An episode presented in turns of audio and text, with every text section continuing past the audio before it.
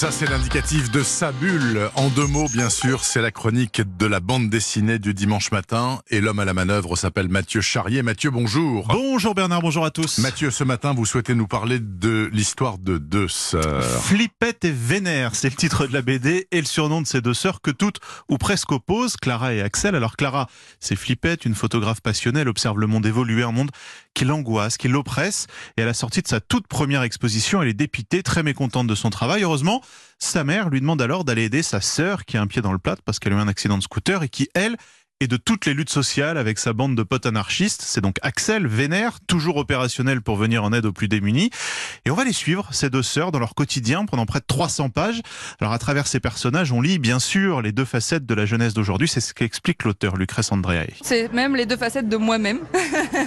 C'est ma petite psychanalyse personnelle, même si je suis quand même plus Clara que Vénère.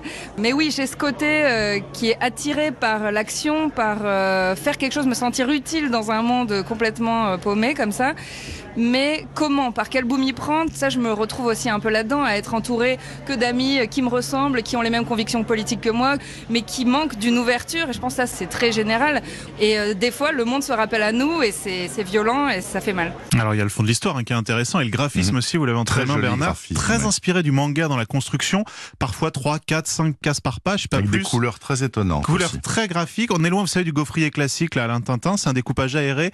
Il y a des personnages qui respirent. faut dire que Lucrèce Andréae, elle a fait aussi du court métrage, elle a eu le César du meilleur court métrage. Enfin, voilà, c'est quelqu'un qui est beaucoup dans l'univers graphique. C'est un bel objet, cette bande dessinée. Je vous rappelle le titre Flippette et Vénère. Vous trouvez ça chez Delcourt et c'est vraiment à destination de tout public. alors je précise que ça fait 330 pages. Hein, c'est ce qui s'appelle des BD euh, conséquents. Ça, se lit vite. Oui, ça se lit vite, c'est vrai. Bon, autre conseil de lecture. Le journal de la famille, presque zéro déchet. Depuis 5 ans, en fait, Bénédicte et sa famille vivent sans poubelle ou presque. Donc ils vont s'approvisionner, vous savez, chez les producteurs du coin. Ils préparent leurs produits d'entretien, leurs cosmétiques pour les vêtements et les jouets.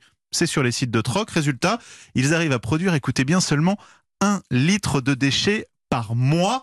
Leurs enfants sont encore plus motivés que les parents et ils nous racontent tout leur quotidien dans cette bande dessinée, qui est aussi un manuel, hein, si vous voulez vous y mettre, Bernard. Ben, je m'y suis mis depuis longtemps. Mais vous faites moins d'un litre par mois? Non, non. parce que là, c'est quand même, faut être jusqu'au boutiste. Hein. le journal de la famille presque zéro déchet, franchement, c'est intéressant. Là, c'est plus pour le fond et voilà ce que ça nous raconte que pour le dessin. Mais c'est signé Bénédicte Moret, c'est aux éditions Le Lombard. Bah écoutez, vous pouvez l'offrir à Anne Le Gall. Vous savez que c'est un, c'est un de ses grands chevaux de bataille. Elle est déjà absolument, elle est déjà très, très sensibilisée. Merci beaucoup, Mathieu. Je vous souhaite un très bon dimanche. Bon dimanche.